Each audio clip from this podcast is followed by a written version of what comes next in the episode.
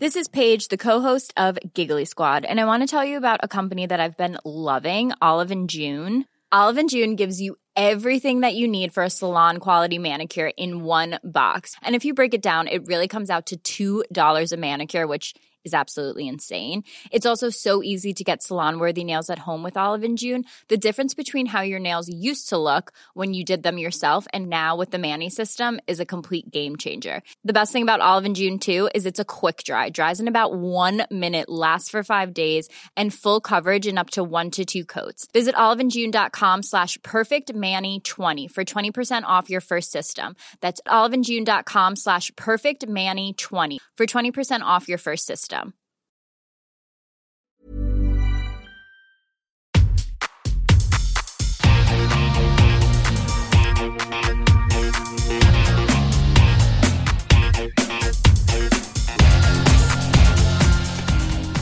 Hola, soy Cristina Mitre, periodista y autora del blog de Beauty Mail. Bienvenido a este nuevo episodio de mi podcast, un espacio semanal en el que entrevisto a grandes expertos de la salud y el bienestar para que aprendamos juntos a vivir mejor.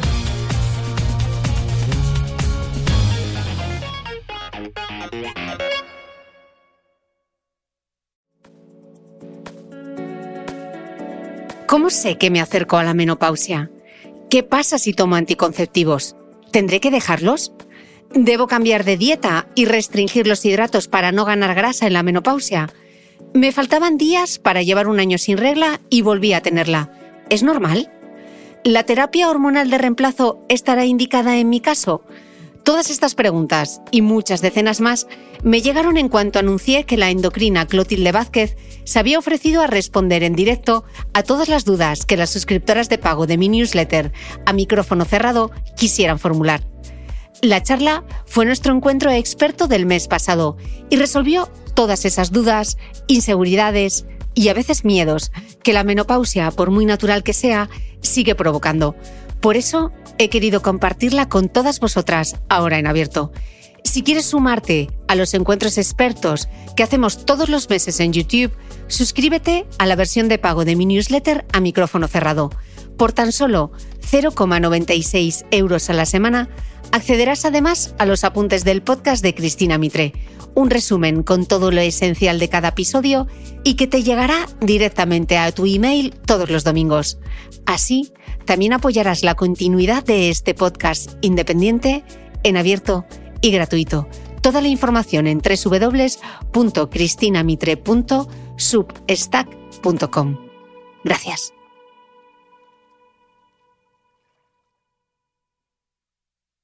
Doctora Clotilde Vázquez, qué ilusión, no debería decir Clotilde Superstar, porque vamos, Bueno, eh, menudo, eh, menudo exitazo, doctora. Hombre, eh, decirlo, decírmelo a mí, está- estamos aquí dos stars, cada uno en su terreno, en todo caso. Bueno, no sabes la avalancha de preguntas que hemos recibido Sí. para, mm, para este directo, para este streaming con los suscriptores de mi newsletter a micrófono cerrado. Eh, es un éxito cada vez que grabo contigo, el, el número de escuchas que, que tenemos. Clotilde, de hecho, el podcast sé, con el que sé. arrancamos en septiembre Mm. es el episodio más escuchado hasta la fecha y estamos ya casi inaugurando febrero. Así que muy bien ese libro tuyo, porque ahí afuera creo que hay mucha necesidad de entender bien esto de la perimenopausia y la menopausia, ¿eh? Yo, yo creo que ese ha sido, hombre, eh, el, el- el mérito, la diana, ¿no? Que eh, así como yo he trabajado en muchos aspectos de mi especialidad, ¿no?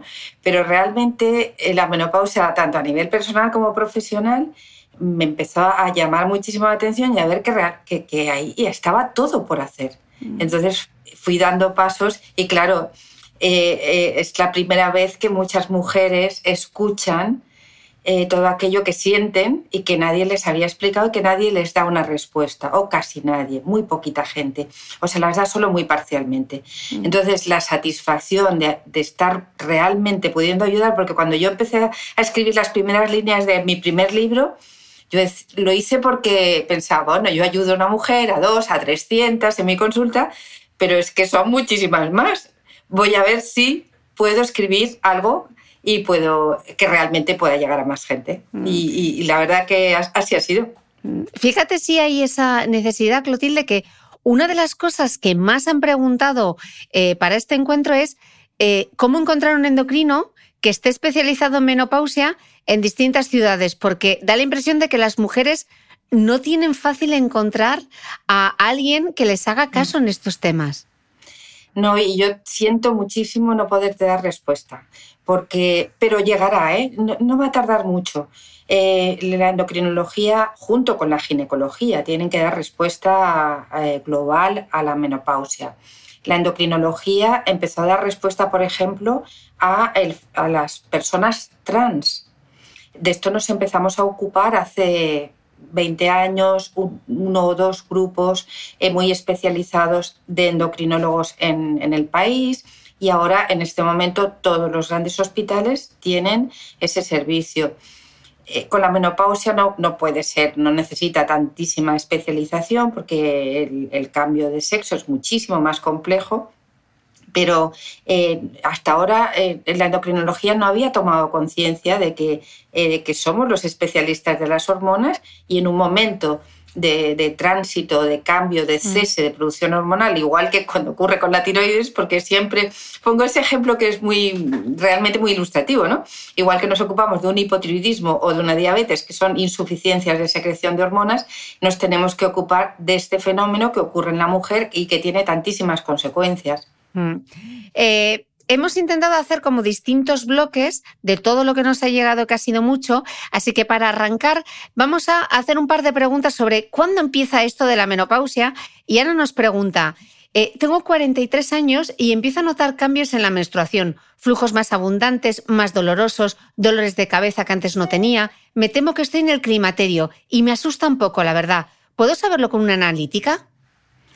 Eh, la, situación clínica, ginecológica y analítica ayuda, pero de verdad yo sí que quería transmitir a todas las personas que nos puedan oír que nadie tenga miedo, y menos ahora que se pueden hacer cosas. Entonces, no a la, primera síntoma eh, es evidente que empieza, bueno, pues a partir de la década de los 40 a muchas personas pues empieza a cambiar la cantidad y calidad de la menstruación o, empieza a haber alguna irregularidad, empieza a haber un poco más de, algún síntoma, dolor de cabeza o menos calidad del sueño, pero tranquilidad, que cuando llega la menopausia se nota.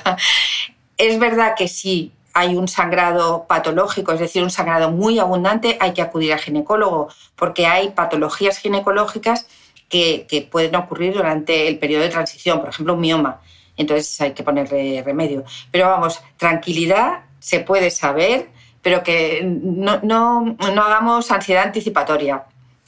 eso sí que no me gustaría nada. Esperanza nos pregunta, porque como siempre hemos dicho que eh, nos llegará la menopausia más o menos como le llegó a nuestra madre, ella nos pregunta, ¿hay indicadores acerca de sobre qué edad empezaremos con la menopausia? Mi madre no recuerda cuándo le pasó a ella, así que no puedo guiarme por ahí. Bueno, pues por los síntomas. O sea, la menopausia se, hace notar. Eh, eh, los síntomas más frecuentes son la aparición de irregularidades menstruales eh, y la aparición de los síntomas clásicos de sofocos, irritabilidad. Pero en algunas mujeres esto ocurre muy paulatinamente. Entonces, bueno, un mes que he tenido, no he tenido la regla, un mes que, que he sangrado menos, eh, parece que estoy como con un síndrome premenstrual muy fuerte o, periodos en que estoy muy irritable. Si, si, es muy llamativo y nos está produciendo muchas molestias, yo creo que hay que acudir en ese momento y se puede predecir.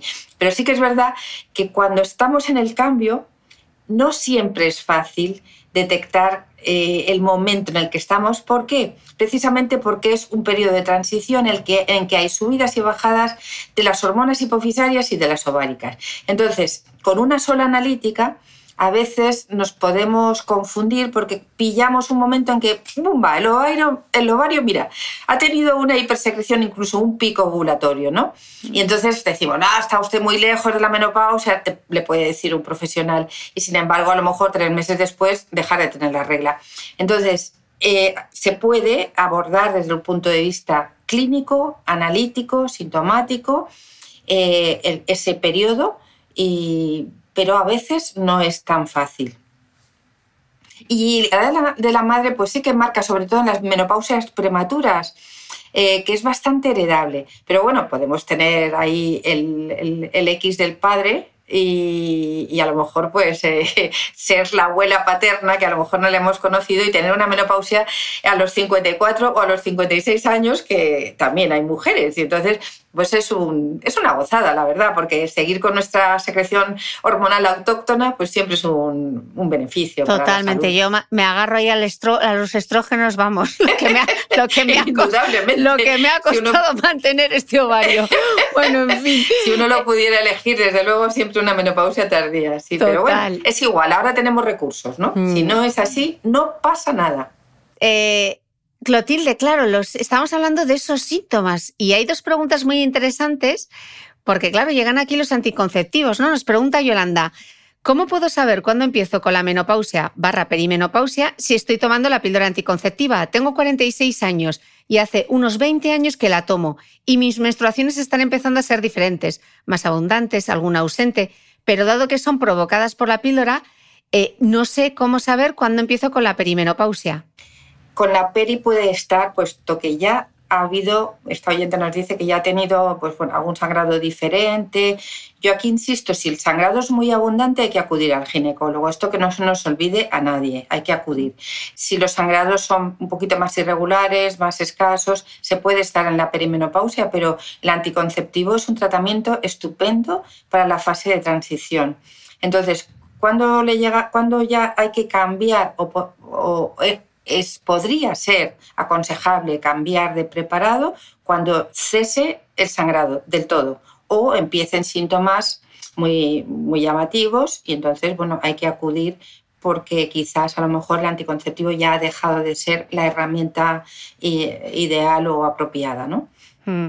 Claro, y aquí llega la siguiente pregunta que nos hace Rocío, porque en su caso es un DIU, ¿no? Dice, tengo 45 años con un DIU desde hace casi dos, casi sin regla, o mejor dicho, sin ella. Sí tengo bochornos esporádicos, algún cambio de humor. ¿Es que estoy en la menopausia? y pues quizá por esos síntomas puede estar empezando. Los DIUs medicalizados que se ponen muchísimo ahora en la, en la, transición, ¿no? sobre todo cuando hay sangrados un poquito más abundantes, son DIUs que llevan progesterona. Son estupendos, la verdad es que ha sido un beneficio para muchísimas mujeres y eh, se deja de tener la regla, pero la verdad es que dan una muy buena calidad de vida a no ser que no se tolere la progesterona por dolores de cabeza o por otras razones. Entonces, claro, cuando llega la menopausia? Pues cuando se empieza con insomnio, con sofocos, con otros síntomas, porque aunque tengamos progesterona, no tenemos estrógenos. Entonces, se va a notar. Mm. Pero mientras no sea, sean muy leves, pues, eh, pues se puede esperar. ¿eh? Mm. O sea que siempre con tranquilidad lo notamos. Y, el hecho de estar con, con hormonas, sea por una vía o por otra, mm, nos ayuda a, que esa transición sea más suave. Mm. Eh, Clotilde, esta pregunta me ha parecido esta pregunta de Amparo me ha parecido súper interesante como para poner en un examen. como para poner en examen. Dice, tengo 47 años, me estirparon hace poco el útero, pero no los ovarios. No tengo la regla, pero sigo ovulando, claro. ¿En qué debería fijarme para saber si estoy entrando en menopausia si no tengo la regla? ¿Y hay alguna manera de saber en qué fase del ciclo menstrual me encuentro? Mi madre tiene todavía sofocos con 80 años de vez en cuando. ¿Es normal? ¡Wow! Uy, esto es poco frecuente, pero yo lo he visto, ¿eh? Personas que llevan 20 años con sofocos y a lo mejor, pero tienen también forma de aliviarse. casi siempre, en medicina casi siempre podemos curar o aliviar, ¿no? Pero volviendo a la pregunta, es una pregunta interesantísima y, muchas personas eh, me la hacen. Bueno, pues ahí no hay regla ni la única forma de saberlo es porque se empiece con síntomas, bien sean de sequedad vaginal, picor, sofocos, insomnio, irritabilidad. O sea, los síntomas agudos del cese de, producción de hormonas le va van, se le van a producir igual, aunque no tenga regla. Entonces, la menopausia siempre, siempre avisa. Mm. con tranquilidad se pueden hacer análisis hormonales para complementar, y, pero eh, sin ansiedad, sin, sin eso. Yo sí que quiero insistir mucho en que por conocer que la menopausia puede llegar y que supone un detrimento para la salud, eh, no nos vamos a poner nerviosos. Al contrario, sabemos que hay remedio. Entonces, hay que, bueno, tomarlo con tranquilidad eh, y ir paso a paso, ¿no? Ocuparse que no preocuparse. Pasamos ahora a la parte de los cuidados, Clotilde. Sonia nos pregunta, me gustaría que hiciera la doctora una recomendación de alimentos para peri y menopausia y si recomienda la reducción de hidratos de carbono en la dieta en esta etapa. Qué obsesión con pues quitarse qué, los pregunta tan interesante, este también es de examen, ¿eh? no es una pregunta que tenga una respuesta corta. ¿eh? Entonces, eh, ¿qué, ¿cuál es mm, la, dieta adecuada en términos generales? Porque luego cada persona hay que personalizar ¿no? en, la menopausia. Entonces, tenemos que pensar en cada cosa que ocurre por el, por el hecho de dejar de producir estrógenos y progesterona. Lo primero que ocurre es una tendencia a, ganar grasa. Por eso eh, tenemos que revisar nuestras calorías y eh, probablemente ajustar un poco eh, la alimentación, a intentar no pasarnos en términos calóricos, que no de nutrientes, ¿eh? mm. porque hay muchísimos alimentos que tenemos que seguir tomando. Lo que tenemos que reducir es o bien la cantidad y o bien sobre todo todos esos alimentos ultraprocesados, chuches, snacks, eh, chips, platos preparados, etcétera, etcétera, que nos aportan mucha caloría y poco nutriente. De eso sí que ya tenemos que empezar a prescindir y dejarlo solo en una excepción. Eh, la segunda cosa que nos ocurre es que tanto el músculo como el hueso eh, van perdiendo calidad y cantidad. Entonces, ¿qué podemos hacer porque el hueso se mantenga mejor? Independientemente de los tratamientos hormonales. Estoy hablando solo de dieta. Entonces, antiguamente a la mujer se le daba mucho calcio para evitar la descalcificación, quizá por desconocimiento, porque muchas mujeres han tenido hipercalcificación de arterias, porque ese calcio, si no se tiene suficiente vitamina D, no se absorbe. Entonces, en estos momentos, el consejo mejor es el calcio con la dieta, si se tiene intolerancia a la lactosa, pues hay que tomar eh, alimentos sin lactosa, pero que nos aporten calcio. Eh, si se tiene una intolerancia parcial, vámonos a los eh, alimentos fermentados, que son muy ricos en calcio, todos los yogures, los kéfir. o sea, tomar calcio. También el calcio está en algunos otros alimentos, por ejemplo, en los pescados pequeños. Es decir, buscar el calcio de la dieta y tomar vitamina D. Y digo tomar vitamina D porque mm, las fuentes de vitamina D eh, no las tenemos fácil. Eh, la primera es el sol y el sol es un enemigo eh, para la salud. Entonces nos tenemos que poner filtros solares porque para prevenir el melanoma o el cáncer, cualquier cáncer de piel o las manchas o el envejecimiento prematuro. el, sol, y menos ahora que, que, probablemente tengamos una capa de ozono más adelgazada, es un elemento que hay que tomar con mucha prudencia. Quitado el sol, nos vamos a las fuentes alimentarias de vitamina D que están en las grasas animales, que nos las hemos quitado por otras razones, por salud, por, por, la cantidad de calorías y por las grasas saturadas. O sea, la vitamina D está en la mantequilla, está en el tocino, está en el hígado, está en los embutidos. No digo yo que no haya que tomarlos de vez en cuando. De hecho, yo lo aconsejo una vez al mes a quien le guste, ¿eh? a muchas personas les produce, vamos, yo se lo digo a mis hijos y les da los siete males. una vez al mes, hígado a la plancha, que es una fuente excelente de vitamina E, de A y de vitamina D. Pero, pero vamos, si no es nuestro caso, que no lo vamos a tomar o no suficiente, pues tomemos suplementos de vitamina D. Eh, tomar suplementos hasta que nuestros niveles de vitamina D estén en 40, 50. Eh, eh, la mayoría de las personas si van a su médico de cabecera o van a otro médico, dicen, bueno, ya estás bien, ya tienes 30, porque menos de 30 es insuficiente. Para la mujer, para la prevención de la pérdida de calcio postmenopáusica, eh, el límite o la tasa ideal es entre 40 y 60. Entonces tenemos que estar un poquitín mm. más arriba que necesita estar otras personas. Así pues, eh, eso con respecto al hueso. Con respecto al músculo es interesantísimo porque mm, muchísimas personas asociamos o asocian la toma de proteínas al músculo. Hacer ejercicio, tomo proteínas y hago músculo. Y eso enlaza con la pregunta de los hidratos de carbono. Eh, entonces, de verdad que todos los días, os lo puedo asegurar, yo como veo muchas mujeres todos los días, pues todos los días veo mujeres delgadas, eh, con poco músculo, que hacen, se matan a hacer ejercicio. Y es porque no comen carbohidratos. Entonces, los carbohidratos preservan el músculo, es decir, permiten que no utilicemos el músculo como sustrato energético cuando hacemos ejercicio.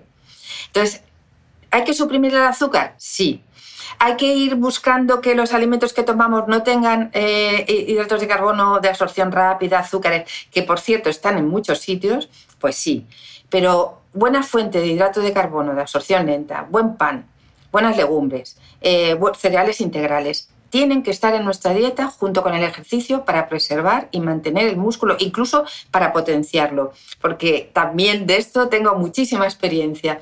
Muchas mujeres que cuando ya mm, pierden la fobia a los hidratos de carbono, y, que lo vamos consiguiendo poquito a poco, pierden ese miedo, es que voy a engordar, es que voy a engordar. y la fruta, Clotilde. Y la, no, el plátano engorda. y, sí, sí, por supuesto. ¿Cuántas veces lo has escuchado eso en consulta? No, pues no, no, yo tomo fruta, plátano no, que engorda pero el plátano no, efectivamente. Y luego, por supuesto, las verduras y las hortalizas, pero mm. bueno, eso es más frecuente que se siga tomando. Mm. Lo que se restringe es eso, frutas con un poco más de contenido en carbohidratos y, los carbohidratos en sí pero cuando se incorporan de forma lógica a, la alimentación, el músculo mejora muchísimo. Y entonces eh, se pierde además grasa pues, si hacemos ejercicio, porque cuando hacemos ejercicio realmente podemos utilizar la grasa como sustrato.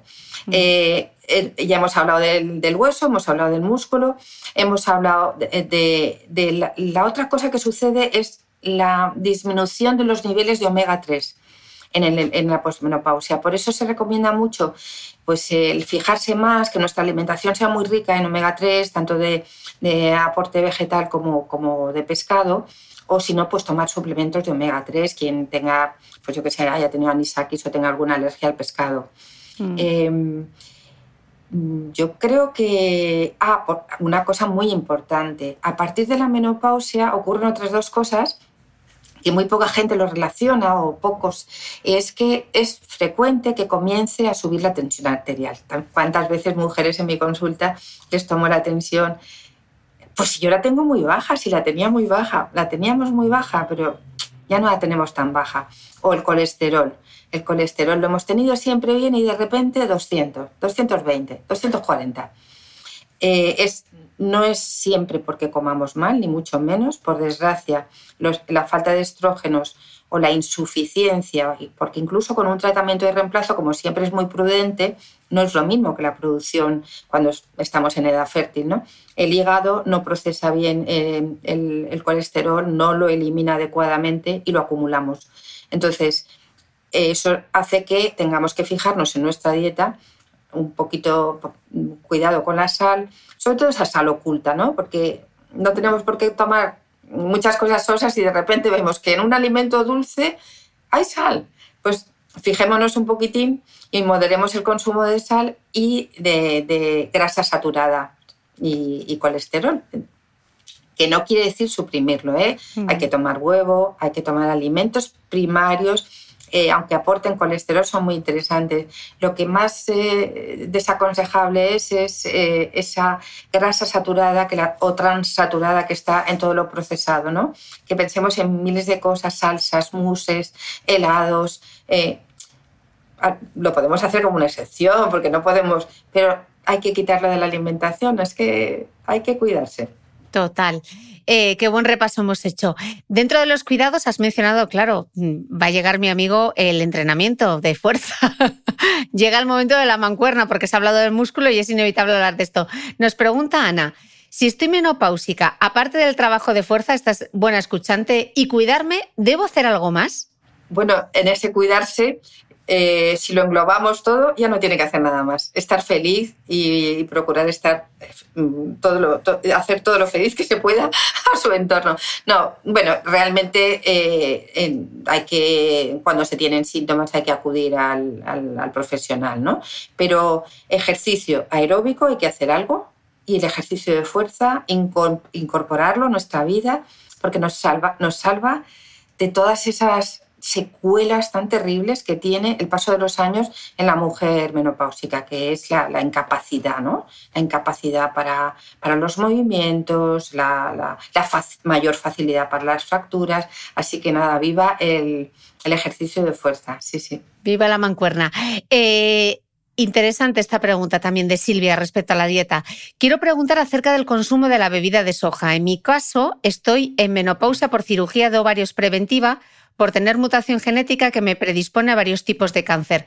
¿Es aconsejable consumir bebida de soja?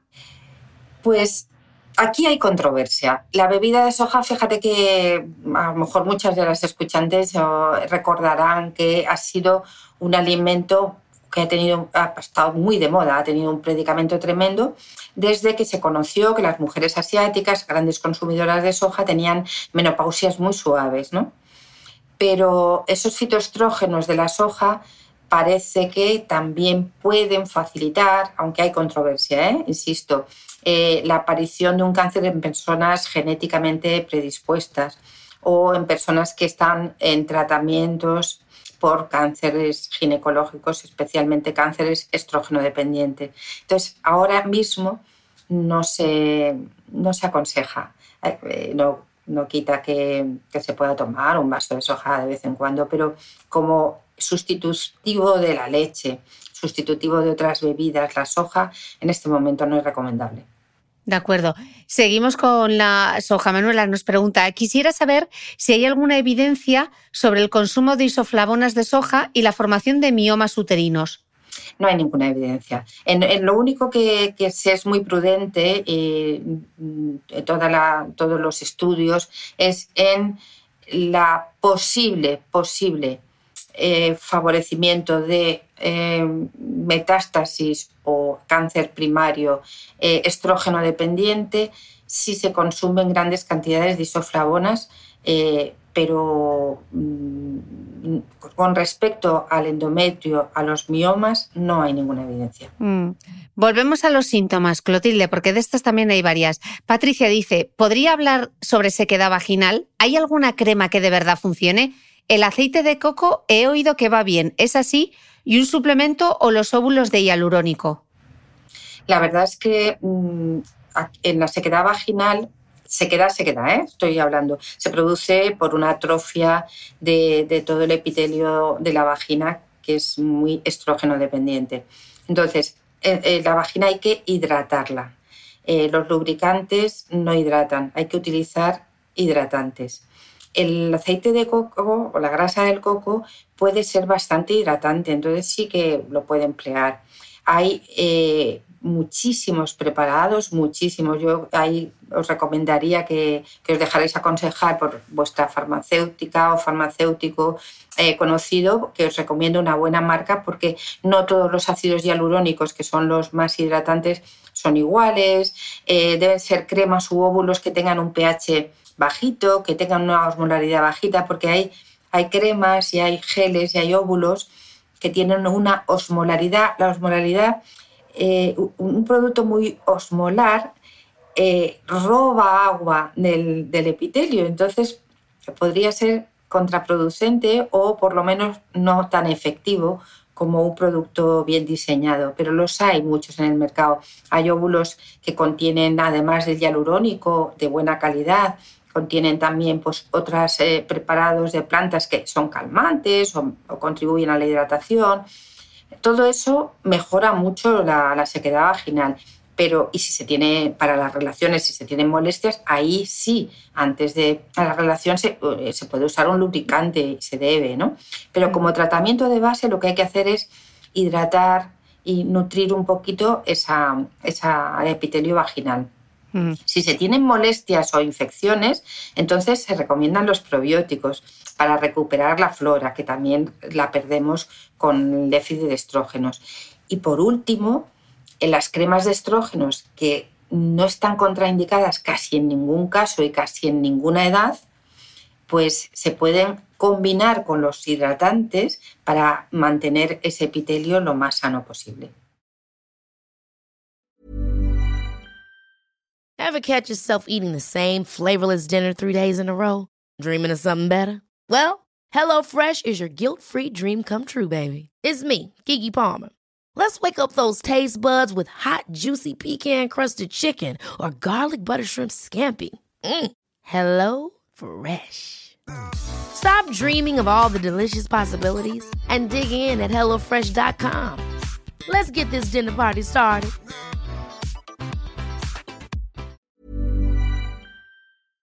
Alicia nos pregunta, tengo 43 años, hace aproximadamente dos años empecé a tener sudores nocturnos que me llevaban incluso a tener que cambiarme de pijama dos veces por noche con ducha incluida. Además tengo sueños muy agitados y no descanso. Son rachas de un mes o dos aproximadamente. Desaparecen y vuelven. ¿Qué le recomendarías? Eh, como todavía no se ha establecido ese síntoma eh, como algo persistente, eh, aparte de, consultar y consultar con un profesional y ver por la analítica y por otros datos en qué fases está, si se está ya muy, muy cerca de la menopausia o no, eh, hay muchos tratamientos paliativos de estos síntomas. Eh, así como hemos dicho que las isoflavonas, los fitoestrógenos, eh, bueno, pues en algunas personas ya no están recomendadas, en la población general y sin riesgo puede mejorar mucho. ¿eh? Y los más empleados ahora son, eh, son preparados que vienen de un tubérculo, una especie de tubérculo que se llama la cimicífuga racemosa, que lo veremos en muchos preparados, y otros a partir del polen. El polen mm. hay muchos estudios de su el poder que tiene sobre eh, la disminución de esos sofocos. Eh, la verdad es que hay muchísimos recursos. ¿eh?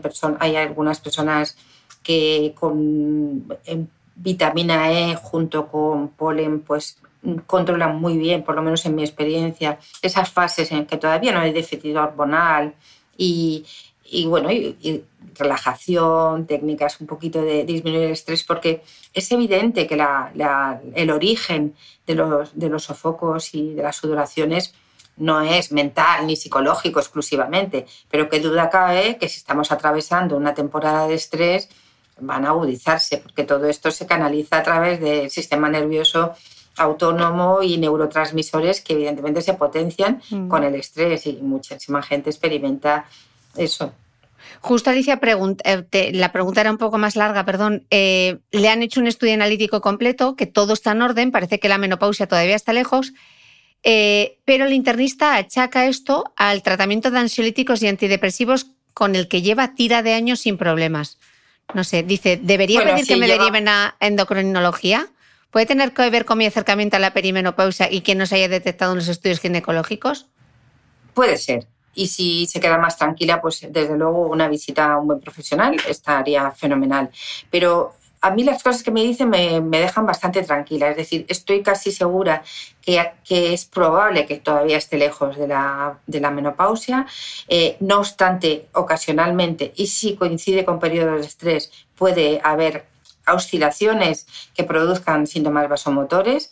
Eh, y por otro lado, eh, pues yo creo que, los antidepresivos, si los está tomando 20 años, pues no son los causantes. Es evidente que ha sido tirar un balón fuera, eh, pero por lógica, ¿no?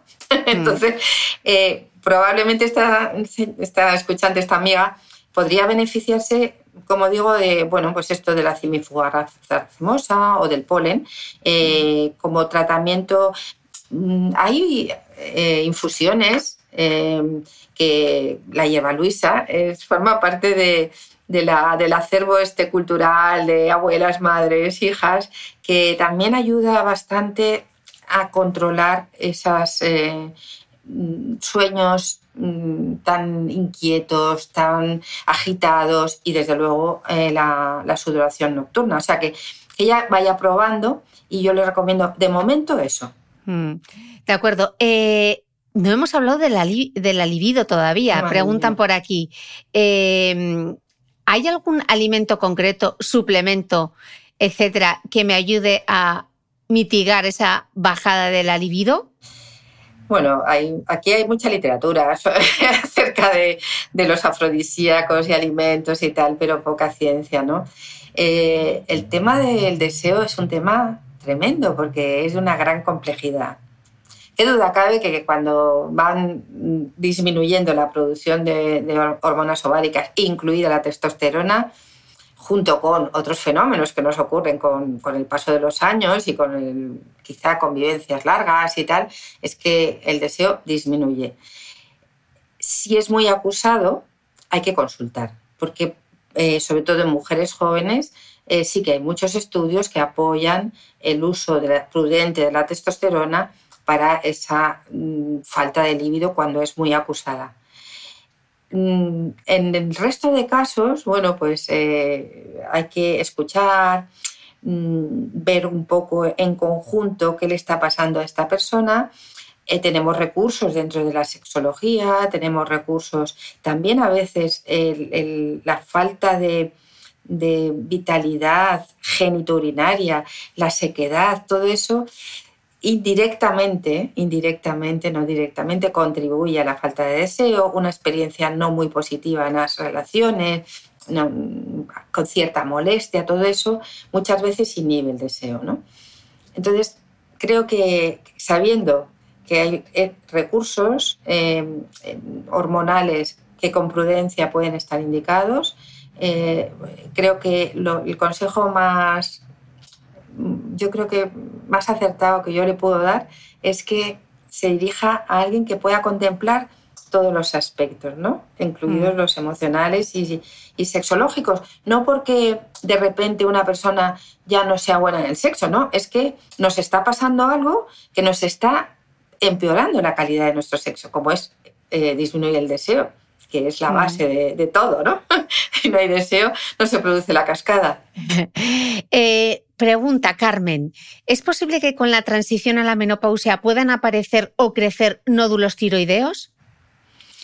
La relación causa-efecto no está probada. Lo que pasa es que las alteraciones del tiroides eh, son mucho más frecuentes en las mujeres a partir de los 40, más frecuentes a partir de los 50 y en esa patología, aunque lo más frecuente son las tiroiditis y los hipotiroidismos subclínicos, como eh, explicaste muy bien en el podcast con, con Laura Bartolomé, eh, también la aparición de nódulos es más frecuente con la edad.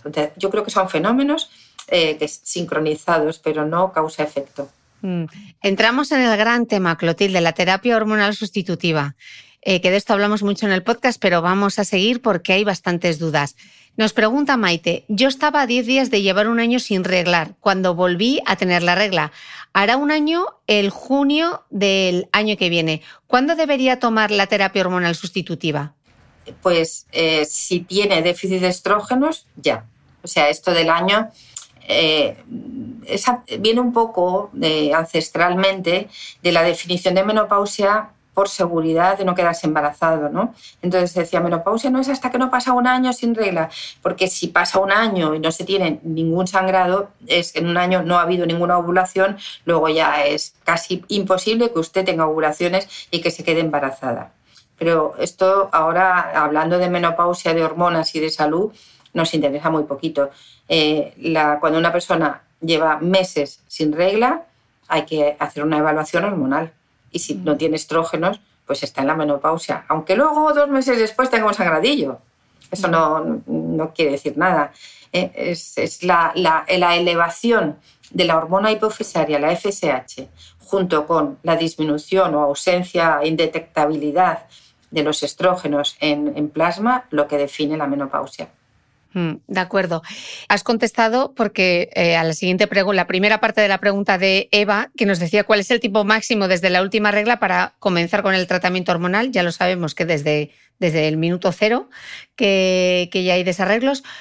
Pero esto sí es interesante. Dice, ¿son igual de efectivas las cremas, geles, Parches, ¿qué diferencia hay entre el tratamiento con... Oh, esta, esta, tiene triple, pregunta. Sí, sí. ¿Qué diferencia hay entre el tratamiento con hormonas bioidénticas y el tratamiento tradicional? Aquí hay enjundia. Bueno, empezamos por lo pues, primero. la verdad que sí, que, tiene muchísima enjundia y muchísimo interés, ¿eh? porque mm. hay un poco de confusión, yo creo, mm. eh, al respecto.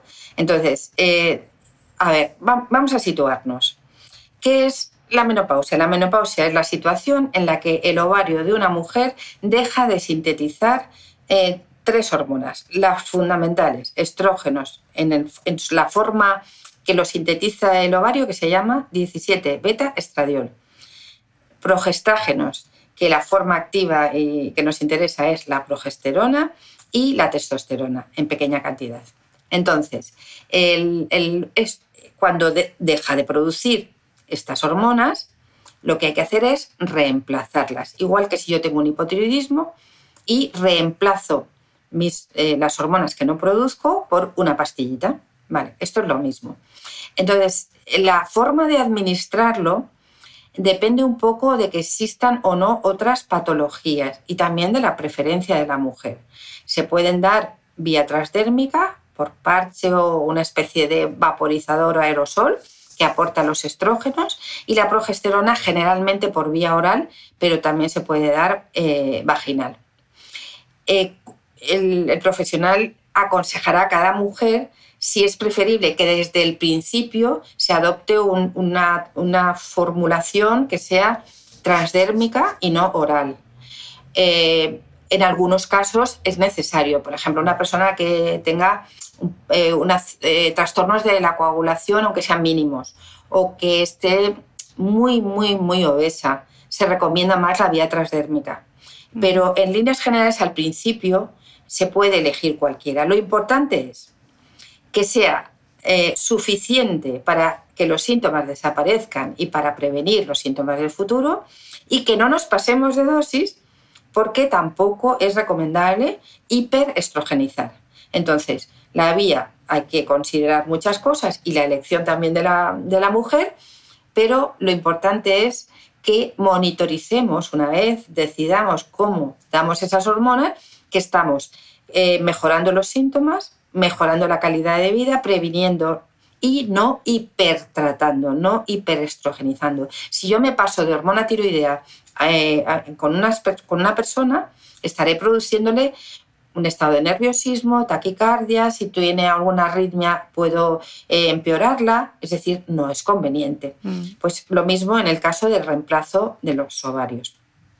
Eh, lo de lo bioidéntico es, es muy, es muy conveniente que lo aclaremos. Sí, hay muchísima confusión con este tema de las hormonas eh, bioidénticas. y muy vinculado a un marketing de centros o clínicas que ponen una, lo que se llaman los, los pellets, que eh, los introducen eh, subdérmicamente y aportan, bueno, van liberando las hormonas. Entonces dicen, venga usted con nosotros que ponemos los pellets que son bioidénticos. Entonces a mí, mm, bueno, me da bastante rabia porque no, no está muy claro que todas, todas, todas, ¿eh? hasta las guías americanas, las guías australianas, que son las más avanzadas, las que han ido por delante eh, luchando porque la mujer reciba tratamiento hormonal sustitutivo, dicen que no hay experiencia suficiente con los pellets, que no podemos hacer recomendaciones que hay muchísimas formas de administrar eh, las hormonas de reemplazo y que, bueno, en un futuro se verá. Mm. Entonces, a mí no me parece correcto eh, administrar o poner un tratamiento farmacológico cuando el producto que se administra no está recomendado por las sociedades científicas y además no tiene la aprobación de la EMEA, es decir, de las agencias del medicamento ni europea ni americana.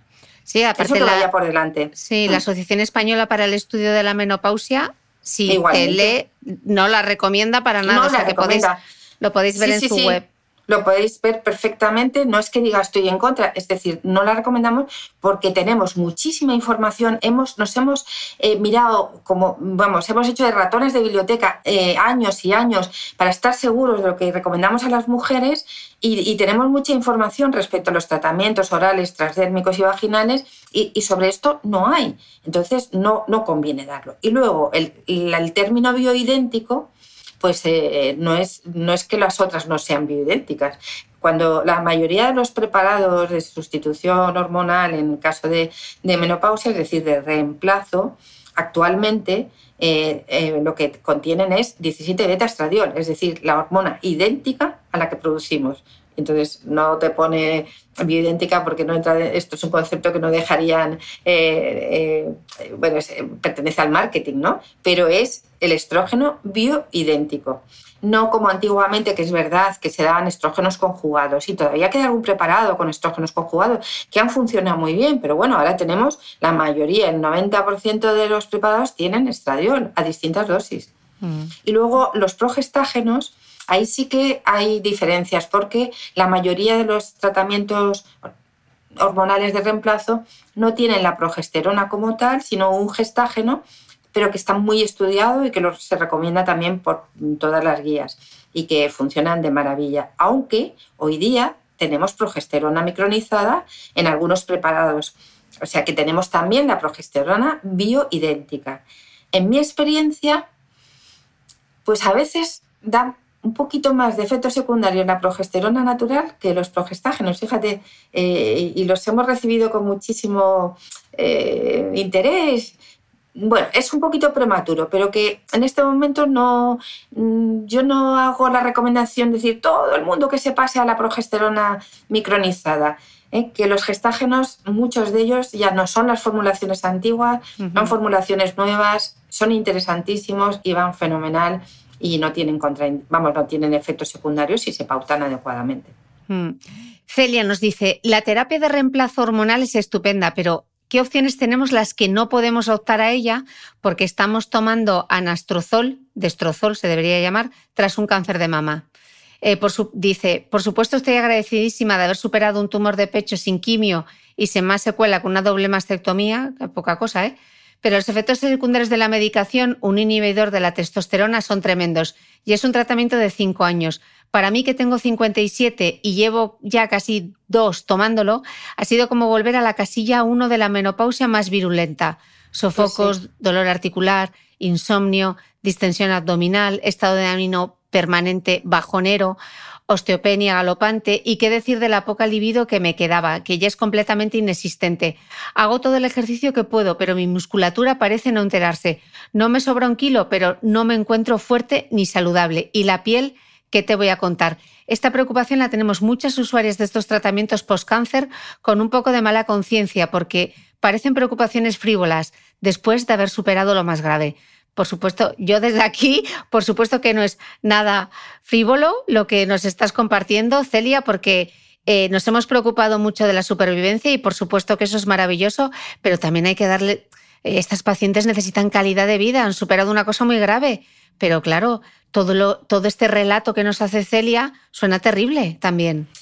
Pero es que es la verdad, mira, yo me estaba oyendo, te estaba oyendo a ti las palabras de Celia y me he emocionado porque lo cuenta muy bien, lo cuenta muy bien.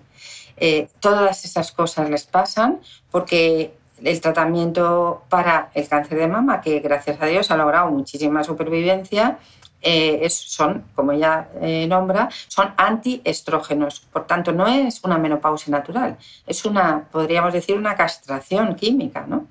Eh, les ocurre lo mismo a los hombres con cáncer de próstata que les dan inhibidores de la producción de testosterona y tienen muchísimos problemas. Entonces, eh, no se puede dar durante esos cinco años ni siquiera fitoestrógenos. No se puede dar. Eso no quiere decir que no tengamos recursos, pero esas, esas mujeres sí que requieren una atención muy especial. Esas sí que yo las recibo, son las recibo y les dejo más tiempo porque hay que ir mirando. Eh, aparato por aparato, ¿eh? ese aparato digestivo, esa ganancia de peso, ese músculo, ese hueso, ese eh, aparato geniturinario, esa sequedad, y ir dando los sofocos, ir buscando soluciones que no tengan efectos secundarios para todo. Y las hay, ¿eh? Cada mujer responde mejor a una cosa y o a otra. Casi todas ellas son naturales. Eh, se ha utilizado muchísimo, muchísimo los eh, antidepresivos de la familia de la fluoxetina, que no la fluoxetina, para controlar los sofocos. Hay algunos de ellos que, que no son convenientes usarlos porque cambian la, en la metabolización de los tratamientos para el cáncer, pero hay otros que sí se pueden usar. Eso es, mm, casi todas las mujeres que tienen muchos sofocos se pueden beneficiar y puesto que no son no son antidepresivos, digamos, mayores, como si uno tuviera una depresión mayor, sino que eh, ayudan al estado de ánimo, mejoran, eh, eh, digamos, los niveles de neurotransmisores cerebrales. La verdad es que son fármacos que pueden ser muy útiles en muchas mujeres. se han utilizado fármacos mucho más, digamos, agresivos como la, la gabapentina, bueno, que son ya medicamentos que son muy útiles en los sofocos, pero realmente tienen efectos secundarios importantes. Pero como digo, eh, cada una de las cosas que ella ha relatado eh, lo podemos paliar, lo podemos mejorar, lo podemos aliviar de manera que en su conjunto, junto con un estilo de vida eh, bien monitorizado, porque seguro que, nuestra Celia lo está haciendo todo, muy, todo lo bien que puede, pero a veces se necesita un poquito de ayuda para adiestrar en cómo mejorar eh, el ejercicio físico, cómo mejorar la alimentación. Pero vamos, cosas que hemos citado antes de cremas vaginales, de probióticos, ese aparato digestivo eh, se altera muchísimo la microbiota por la mm. falta de estrógenos y los antiestrógenos, eh, el polen, la cimicífuga, la vitamina E. Es decir, hay muchos recursos que junto con, por ejemplo, estoy pensando, el triptófano, junto con, con la vitamina E, eh, a veces en muchas mujeres eh, les ayuda en el sueño. En fin, hay que, hay que escuchar, eh, tratar, probar y monitorizar, porque estas mujeres, Celia, necesitas ayuda. Es verdad que has superado lo peor, pero te queda lo mejor. Todavía por delante, claro que sí. Mm. Eh, varias preguntas sobre la osteopenia. Explícanos primero, eh, Clotilde, qué es la osteopenia, porque yo creo que hablamos más de mm, osteoporosis, perdón. Es, como, es como las como eh, la osteoporosis leve, por decirlo así, sería la osteopenia. cuando una mujer se hace, lo, yo creo que es explicándolo así, todo el mundo lo va a entender, cuando nos hacemos una densitometría, generalmente nos dan unos resultados, unas cifras, y una, una gráfica una gráfica que es como, como la estatura de los niños, pero al revés, ¿no? porque va bajando. Y tiene tres rayitas. La raya de en medio significa el percentil 50, es decir, el promedio de la población, cómo tiene su densidad ósea. Eh, la, la, raya de arriba eh, significa que estamos muy bien, estamos en el percentil 97, y la de abajo estamos en el percentil 3, es decir, eh, estamos mal. Eh, eso visualmente. Luego nos vamos a las cifras y hay una muy interesante que es, eh, normalmente se pone DMO con mayúsculas, densidad mineral ósea. La densidad mineral ósea ideal, la que tenemos cuando, si todo ha ido bien, cuando tenemos 20 años, es 1. Perfecta, ¿no? una densidad eh, correcta. Todo lo que baje de 1 es pérdida de calcio, pérdida de hueso. Entonces, ahí ya lo podemos ver, una densidad de 0,6 es bajísima, una densidad de 0,9, bueno, pues. Y luego hay otra cifra que, vemos, el T-score. Bueno, es una especie de índice que es lo que define la osteopenia o la osteoporosis. Cuando el T-score es de menos, siempre que sea menos, significa que estamos, hemos perdido algo de hueso. Si está por debajo de 1,8, ya estamos en osteoporosis y si está entre 0 y menos 1,8 estamos en osteopenia. Eso lo, veremos que en la gráfica no estamos muy abajo, la osteopenia, eh, que la densidad no es muy inferior a 1 y que el T-score no es, es menos 1, menos 1,2. Eso sería osteopenia. De acuerdo. Entonces la agresividad del tratamiento va a depender de que estemos ya en osteoporosis o no. Vale, es pregunta triple. Dice, tengo 46 años y con 44 me diagnosticaron osteopenia. Tengo la menopausia desde hace un año y medio. Soy vegetariana desde hace tres años. Por una piedra en el riñón tuve que dejar de tomar calcio durante una temporada y empecé con unas 20.000 unidades de vitamina D a la semana. Hace tres meses me salió en la analítica que tengo calcio en sangre. Eh, intake test, parato, eh, perdón, igual lo estoy leyendo mal, ¿eh? Para tu hormona, ¿no? sí, 7.3 plus, un más pone. Ah. Creo que el valor tiene que ver con la paratiroides. Eh, ah. ¿Me recomendarías algún suplemento o alimento? ¿Es aconsejable seguir tomando el calcio? Ya no tengo la piedra en el riñón y estoy tomándolo de nuevo. O mejor no, para que no aumente el calcio en sangre. Eh, yo creo que debe haberse aumentado el calcio en sangre por un exceso de, vitamina D. Eh, si no, bueno, eso lo, tendríamos que ver en consulta, lo tendríamos que ver, analizarle más cosas, ¿no? Entonces, si es por eso y hay que ajustar la vitamina D, el suplemento, bajarlo un poquitín, entonces yo recomiendo que sí que vuelva a tomar calcio si ya no tiene la piedra del riñón, sobre todo si haciendo el recuento, por eso digo que es bueno una visita a un profesional, haciendo un recuento de su, de su dieta, de sus hábitos alimentarios, la ingesta de calcio siendo vegetariana no llega a las recomendaciones. Entonces, puede haber un consejo alimentario, pero puede seguramente ser bueno un suplemento de calcio. En todo caso, necesita un consejo, una evaluación y un consejo. Mm, de acuerdo. Eh, Clotilde, ¿lo has respondido todo tan bien? Que pensaba que íbamos a estar aquí, que no nos iba a dar tiempo a responder todo, pero hemos sido unas, bueno, ha sido una máquina y hemos contestado a todas las preguntas que nos habían, que nos habían llegado. Eh, yo quiero recomendar tu libro con hormonas y a lo loco porque ahí lo explicas todo de fábula, que fue una guía estupenda para poder preparar em, ese podcast. Así que a toda la gente que, que, nos esté escuchando hoy, que por favor eche un vistazo al libro porque ahí respondes eh, a cantidad de preguntas, tumbas un montón un montón de mitos. Y, Clotilde, sí que me gustaría, eh, bueno, la gente que está en el chat, si queréis dejar alguna pregunta por aquí ahora, pero mientras, em, me gustaría después de tratar a tantísimas mujeres que han pasado por tu consulta, eh, ¿qué, aconsejas a todas esas mujeres que están transitando por, por la menopausia y, no pueden más de eh, sofocos, eh, falta de apetito sexual, encontrarse mal, irascibles? ¿Qué consejos les darías?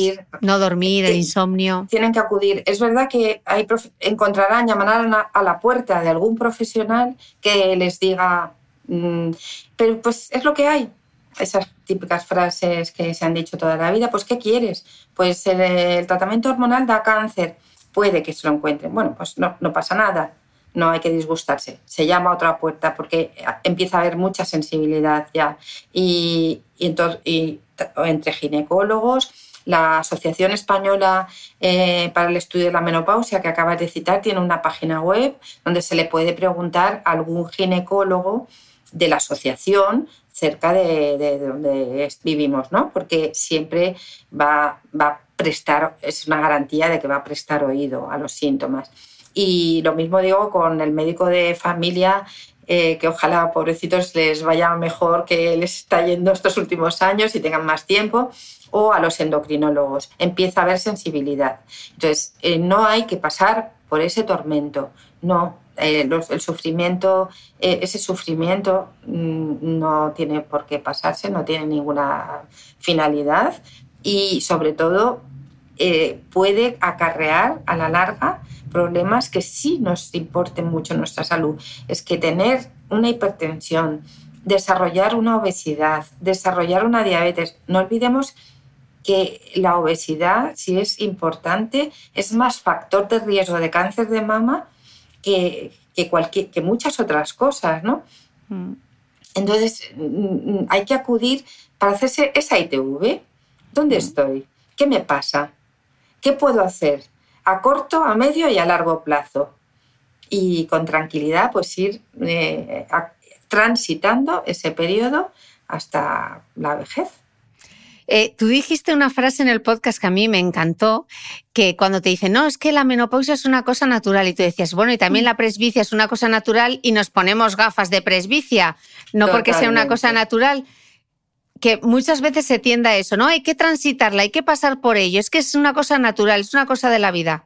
Y además os, voy a, esto es una pequeña confidencia, yo tengo la sensación de que a veces las mujeres que no han, no han tenido la oportunidad de, ser tratadas son las peores consejeras. Es un poco como si yo, me, yo lo he pasado mal, pues que lo pasa mal todo el mundo.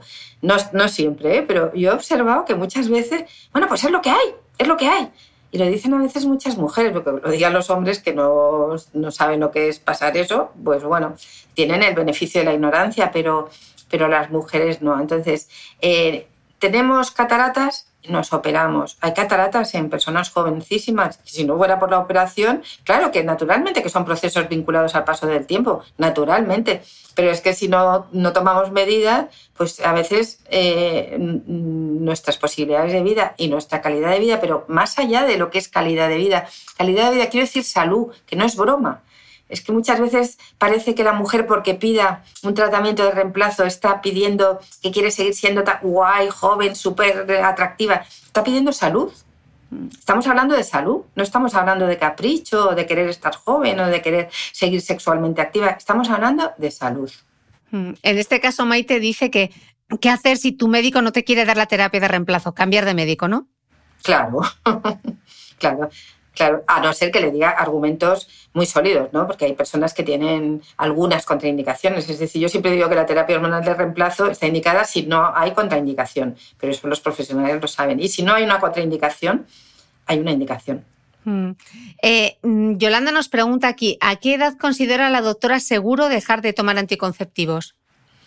Eh, bueno, no hay, los anticonceptivos sirven en, todo el proceso de transición. Hombre, a partir de los 50 o 52, pues casi sería mejor pasar a preparados más apropiados para la menopausia que los anticonceptivos, que tienen una preparación hormonal diferente y se toman estrógenos y progestágenos en, todo el ciclo. ¿no? En todas las pastillas, por decirlo así, llevan estrógenos y progesterona para que no haya ovulación. Entonces, el, tratamiento de reemplazo es secuencial.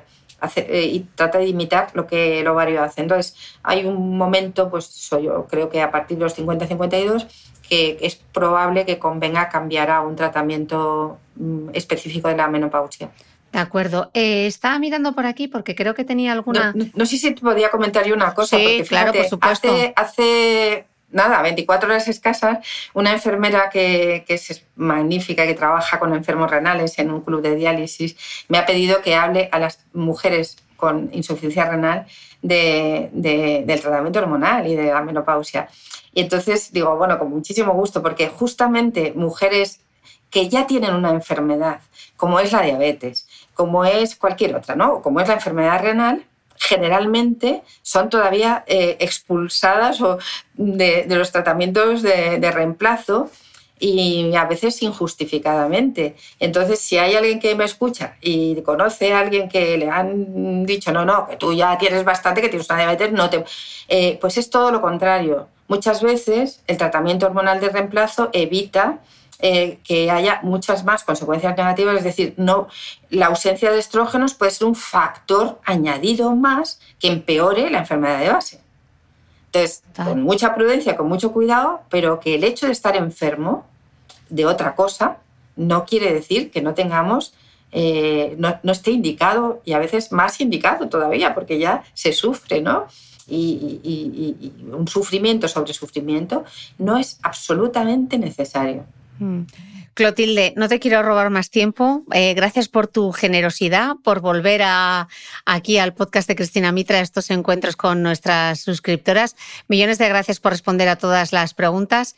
Y bueno, yo sé que vas a volver porque seguro que nos vamos a inventar alguna otra cosa, te voy a liar o de repente vas a escribir otra cosa maravillosa y vas a tener que venir a contarlo. Así que eh, millones de gracias, de verdad. Pues gracias a ti, la verdad es que muchísimo gusto. Soy una seguidora de tu podcast y, la verdad es que enhorabuena por toda la labor que haces. Y bueno, pues un abrazo muy fuerte a todas las personas que nos han escuchado y, para ti también. pues un abrazo muy fuerte, Clotilde, y a vosotras muchísimas gracias. Gracias a todas y a vosotros. Nos escuchamos de nuevo el próximo domingo.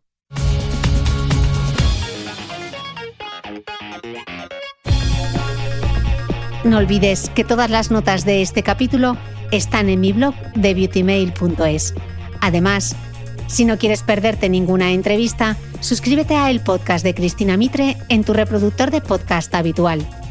Y un último favor, si me escuchas en Apple Podcast o en Spotify, regálame una reseña, porque así ayudas a que este podcast siga creciendo.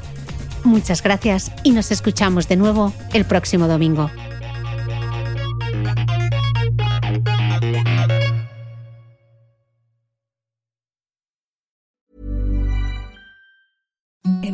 Softest sheets you've ever felt. Now imagine them getting even softer over time. That's what you'll feel with Bowl and Branch's organic cotton sheets. In a recent customer survey, 96% replied that Bowl and Branch sheets get softer with every wash. Start getting your best night's sleep in these sheets that get softer and softer for years to come. Try their sheets with a 30-night guarantee. Plus, get 15% off your first order at bowlandbranch.com. Code BUTTERY. Exclusions apply. See site for details.